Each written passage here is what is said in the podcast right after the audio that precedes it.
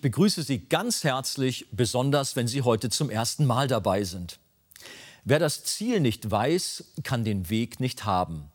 Dies ist ein Zitat des deutschen Schriftstellers Christian Morgenstern. Dass es Paulus auf seiner dritten Missionsreise jedoch nicht an einem klaren Ziel fehlte, werden wir in der heutigen Predigt hören. Warum war eines der ersten Dinge, die Paulus tat, eine Synagoge aufzusuchen und dort mit den Leuten Gespräche zu führen? Was zeigt uns Paulus Verhalten darüber, wie er zu der berühmten Aussage Einheit um jeden Preis steht? Und was können wir von ihm über Hingabe für die Mission und auch über Wunder lernen? Dies und mehr hören Sie in der Predigt mit dem Titel Missionarische Entschlossenheit.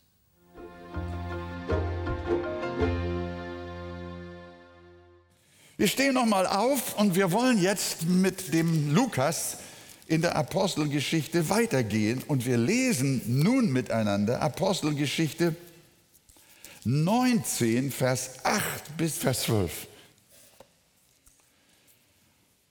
Und er ging, Paulus, in die Synagoge und trat öffentlich auf, indem er drei Monate lang Gespräche führte und sie von den Dingen des Reiches Gottes zu überzeugen suchte. Da aber etliche sich verstockten und sich nicht überzeugen ließen, sondern den Weg vor der Menge verleumdeten, trennte er sich von ihnen und sonderte die Jünger ab und hielt täglich Gespräche in der Schule eines gewissen Tyrannus. Das geschah zwei Jahre lang, sodass alle, die in der Provinz Asia wohnten, das Wort des Herrn Jesus hörten, sowohl Juden als auch Griechen. Und Gott wirkte ungewöhnliche Wunder durch Paulus, sodass sogar Schweißtücher oder Gürtel von seinem Leib zu den Kranken gebracht wurden und die Krankheiten von ihnen wichen und die bösen Geister von ihnen ausfuhren. Amen. Dankeschön, ihr Lieben. Also nachdem die zwölf Johannesjünger, wie wir gehört haben, zum lebendigen Glauben gekommen waren und Christusjünger geworden waren, blieb Paulus weiter in Ephesus. Seine Mission war noch nicht erfüllt. Ephesus, das heutige Selkük, glaube ich, nennt man das, 70 Kilometer südlich von Izmir an der türkischen Küste zu Griechenland hin.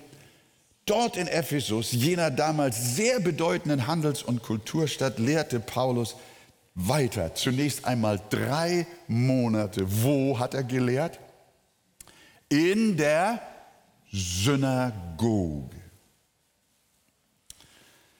Wörtlich schreibt Lukas nun in Vers 8, und Paulus ging in die Synagoge und trat öffentlich auf, indem er drei Monate lang Gespräche führte.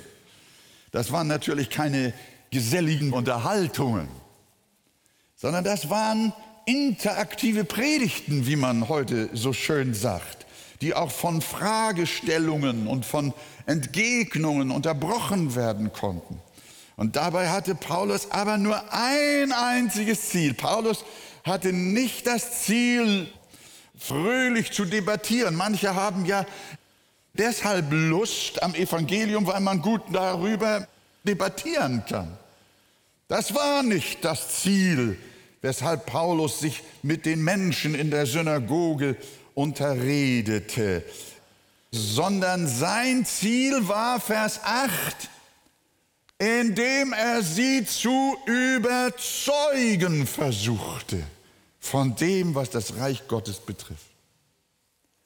Kirchliche Stimmen sagen neuerdings immer häufiger, man kann das immer wieder hören und auch lesen, dass man mit Menschen anderer Religionen in einen Dialog treten soll, sie aber nicht missionieren soll. Ich sage dazu nur, ich staune, wenn ich sowas höre. Wenn die erste Gemeinde einem solchen Vorschlag gefolgt wäre, dann hätte es heute nie eine christliche Kirche gegeben. Es ist schon eigenartig, dass diejenigen, deren Kirchen nur aufgrund von Mission entstanden sind, diese Mission nun abschaffen wollen.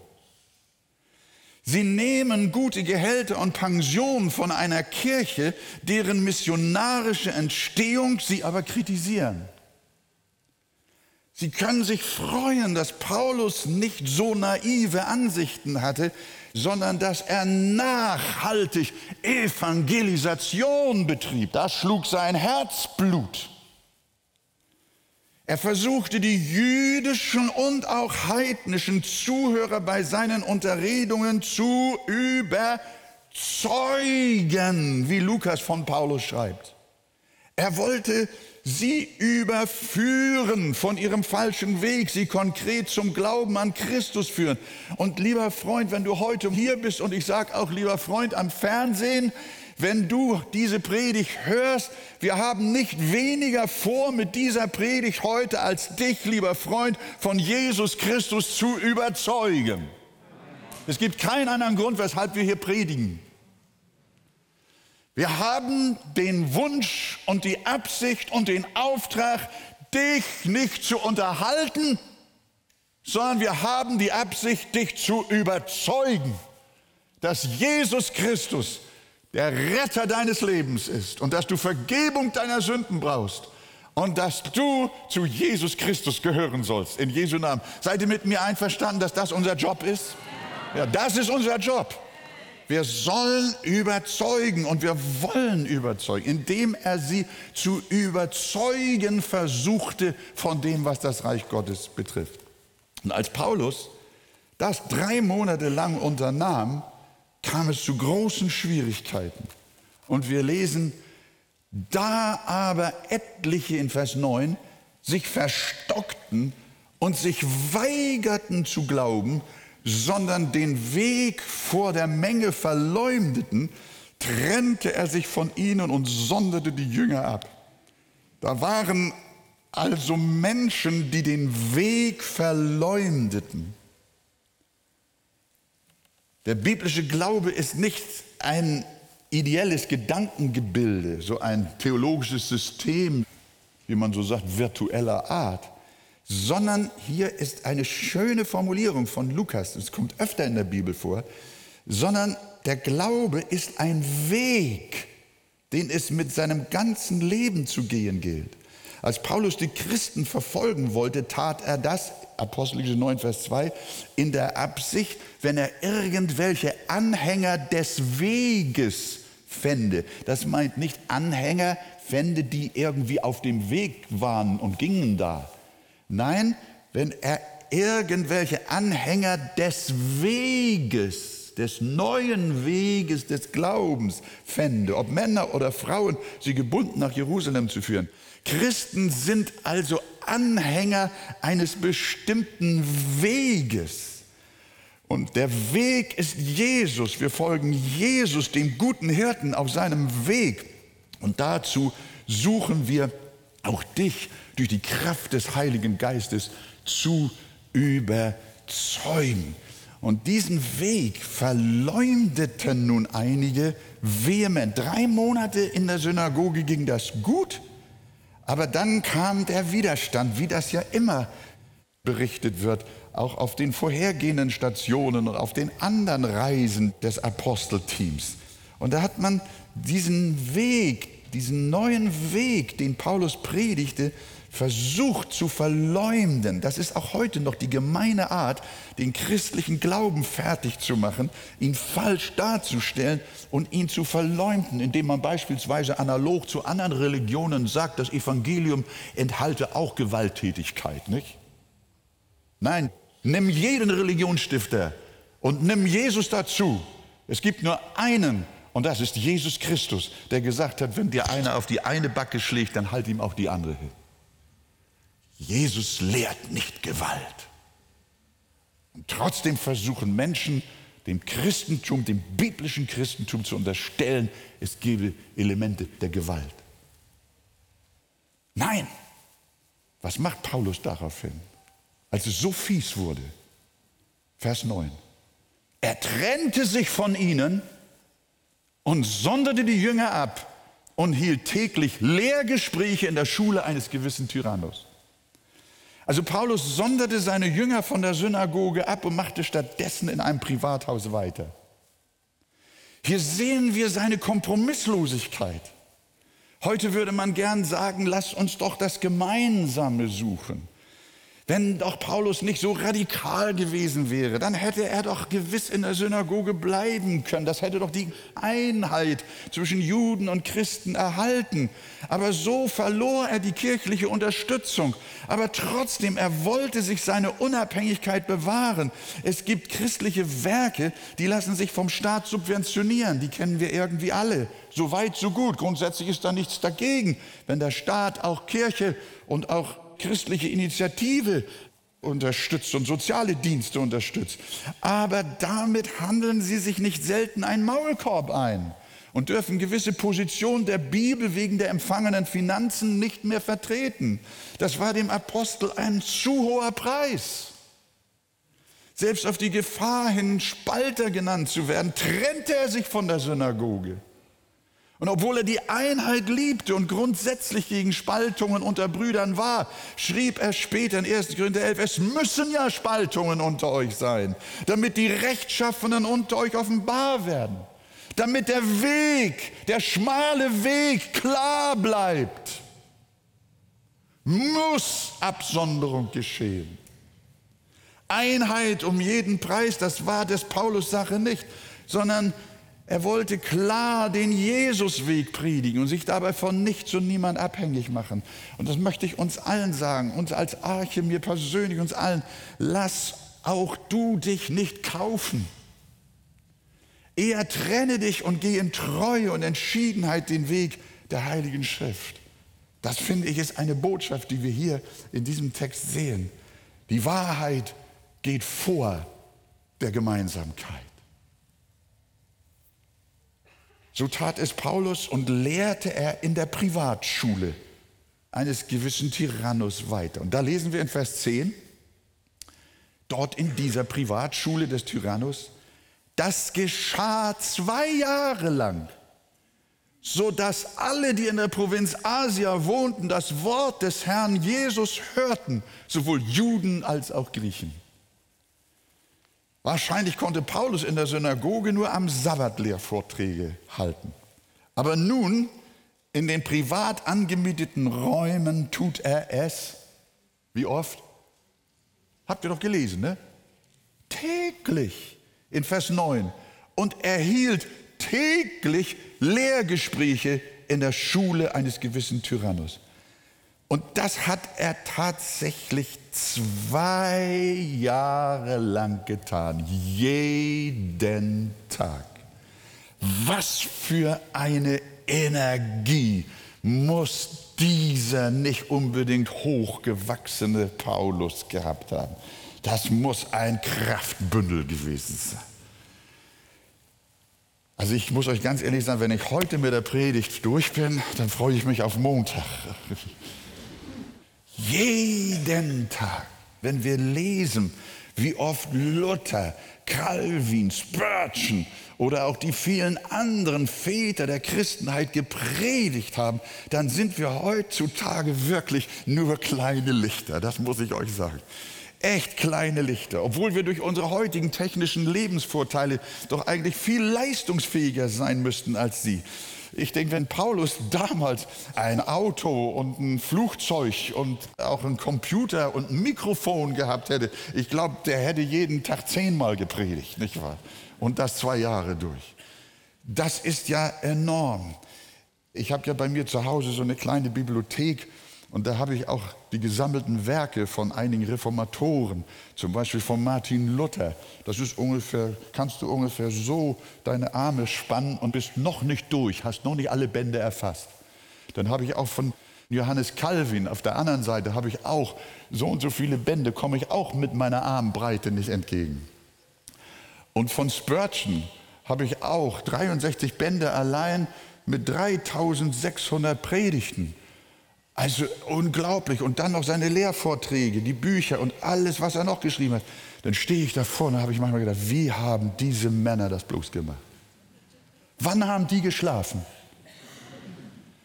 Unglaublich. Und eigentlich können wir Gott preisen für diesen Geist, der in diesen Menschen war. Da kommt ja eine Leidenschaft durch, auch von Paulus dass er jeden Tag und das über zwei Jahre an einem Ort Lehrgespräche in einer Privatschule gehalten hat. Und das soll uns Ansporn sein. Hier, ihr lieben Pastoren, wir müssen uns doch weiter ins Zeug legen. Predigt, predigt, predigt, bis der Herr euch heimruft. Amen. Amen. Bis die Hand am Schwert erstarrt, sollen wir dem Herrn dienen. Jemand sagt, ich bin Pastor und gehe übermorgen in Rente. Dann sage ich, in welchem Bibelvers hast du das denn gefunden? Nein, wir sind Leibeigene Gottes, wir gehören unserem Herrn. Sagt ihr Amen dazu?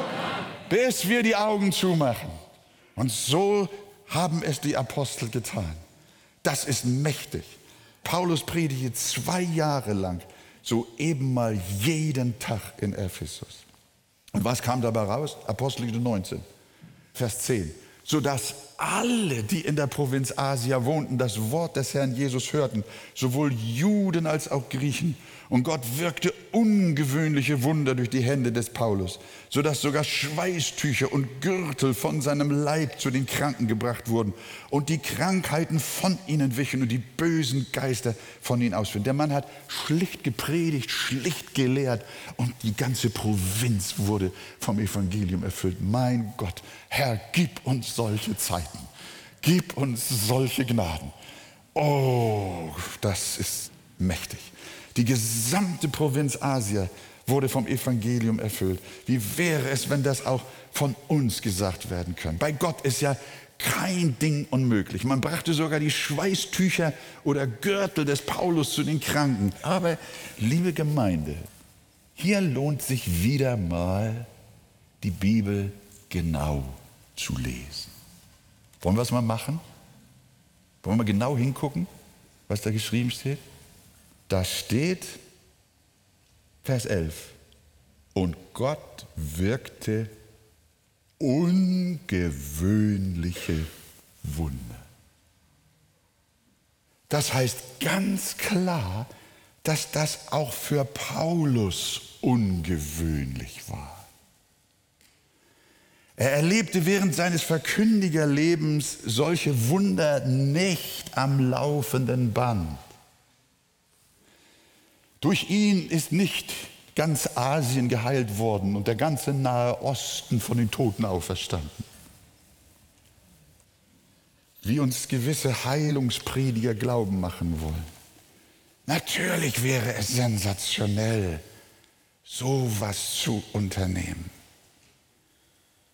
Nein, das, was in Ephesus geschah, war auch für Paulus einmalig. Ein seltener Höhepunkt. In seinen Briefen ist Paulus mit dem Thema Krankenheilung deswegen auch sehr zurückhaltend. Wenn ihr mal so schaut, wie die Lehrbriefe ausgesehen haben, da lesen wir, das Thema Heilungen ist nicht so gewaltig ausgebreitet da. Hier und dort wird das mal mit einem Satz erwähnt. Aber Paulus hat keine Heilungsversammlungen durchgeführt. Das lesen wir nicht. Nein, Paulus hatte etwas anderes auf dem Herzen. Er wollte das Evangelium von unserer Errettung, von unserer Gerechtigkeit aus Gnade vor einem zornigen, lebendigen Gott uns erklären. Paulus betont Kapitel um Kapitel das geistliche Leben, das im Vordergrund steht, die Heiligung, das geistliche Wachstum, die Nachfolge, Gesundheit im Glauben, Geduld, Ausdauer, Hoffnung auf die Wiederkunft Jesu.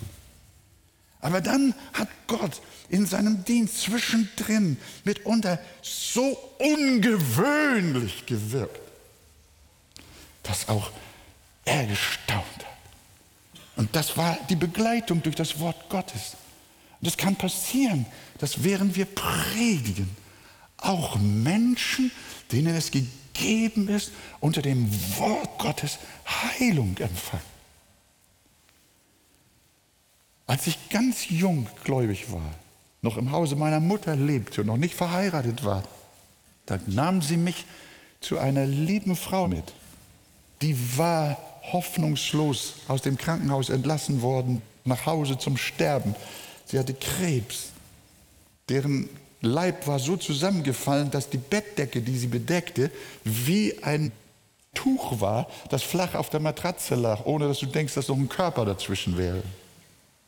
Sie vom Tod gezeichnet, eingefallenes Gesicht, gelb, schon fast wie verblichen.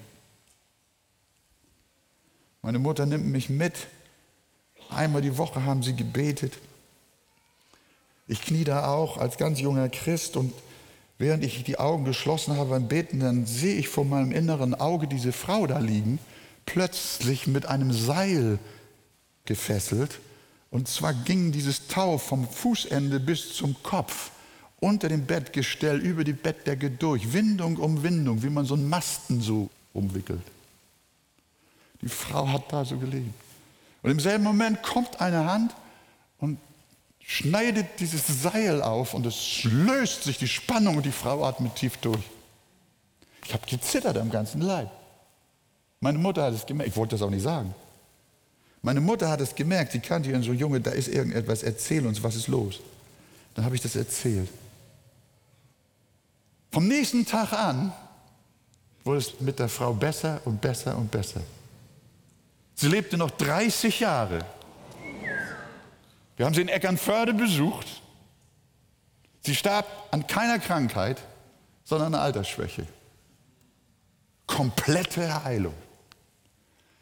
Aber liebe Gemeinde, ich würde euch betrügen, wenn ich jetzt sagen wollte, heute Morgen passieren 20 solcher Wunder. Das war in meinem langen Leben ein seltener Höhepunkt. Das war ein ungewöhnliches Eingreifen Gottes, wie auch hier. Dass das Reich Gottes stärken soll, dass auch manchmal Menschen neuen Mut geben soll, in der Seelsorge. Das ist manchmal wie ein Aperitif, ein Vorgeschmack auf das Vollkommene, was in der Herrlichkeit sein wird, wo keine Krankheit, kein Tod, kein Leid mehr sein wird und Gott abwischen wird alle Tränen von ihren Augen. Wir glauben an die Macht Gottes, an seine Wundermacht und an seine Herrlichkeit. Er kann große Dinge wirken, auch in unseren Tagen. Aber liebe Gemeinde, lasst uns beim Evangelium bleiben.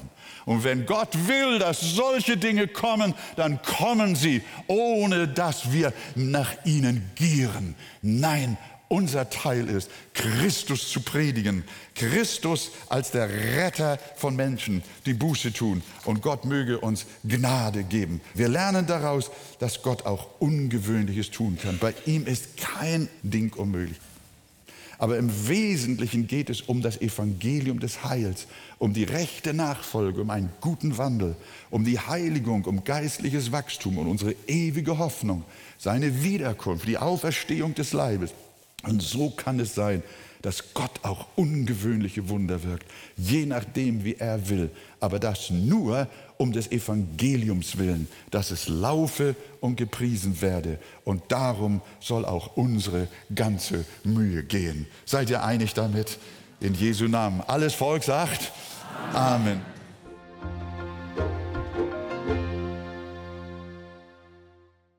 Der Apostel Paulus hatte eine große missionarische Entschlossenheit.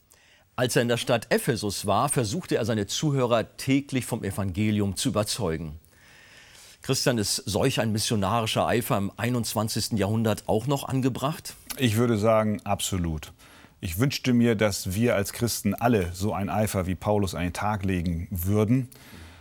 Denn an der Gesamtsituation hat sich ja nichts geändert. Der Mensch ist der gleiche. Er ist mit Schuld beladen, er ist hoffnungslos, er braucht Hoffnung durch Jesus Christus, Vergebung der Sünden. Da kommt das Evangelium rein. Die Botschaft von Jesus Christus, der für uns am Kreuz gestorben ist. Und durch den Glauben an ihn haben wir ewiges Leben. Die Botschaft sollte jeder Mensch auf dieser Erde hören. Mhm. Wie fördern wir als Arche missionarischen Eifer?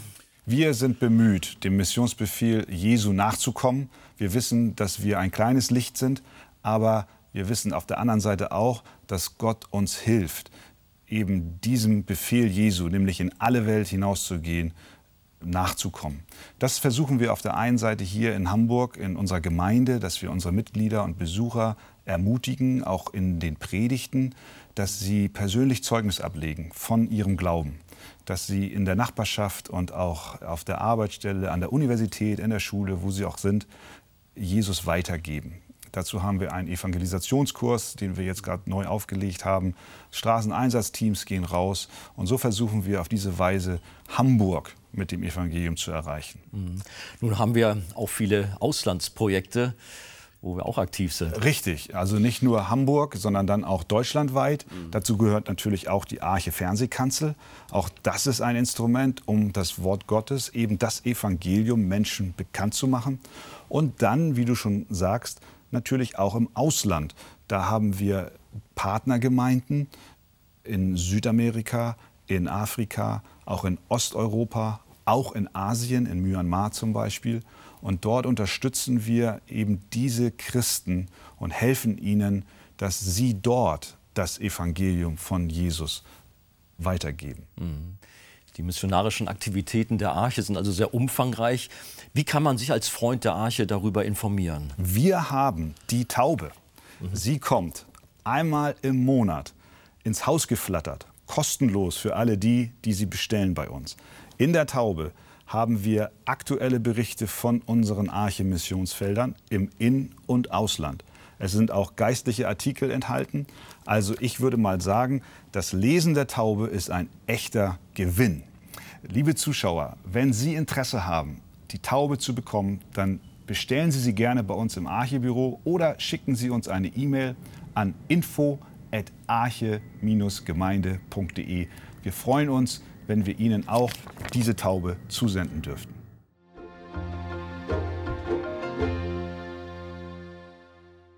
Unser Teil ist, Christus als Retter von Menschen zu predigen, die Buße tun. Möchten Sie vertiefende Ausführungen zu diesem Thema? Dann lesen Sie in dem Buch Das Evangelium Kennen und Genießen von Pastor Wolfgang Wegert den Abschnitt Der neue Mensch tut Buße und bekehrt sich. Auf Wunsch erhalten Sie ein Exemplar kostenlos. Wir freuen uns über jeden Kontakt zu unseren Zuschauern. Sie erreichen uns per Brief, E-Mail oder zu nachfolgenden Zeiten unter der eingeblendeten Telefonnummer. Näheres zur evangelisch reformierten Freikirche Arche finden Sie im Internet. An dieser Stelle wollen wir allen Zuschauern, die für uns beten und uns auch mit ihren Spenden helfen, ganz herzlich danken. Damit haben Sie Anteil an der Verbreitung der guten Nachricht von Jesus Christus. Über eine Spende auf die eingeblendete Kontoverbindung würden wir uns sehr freuen.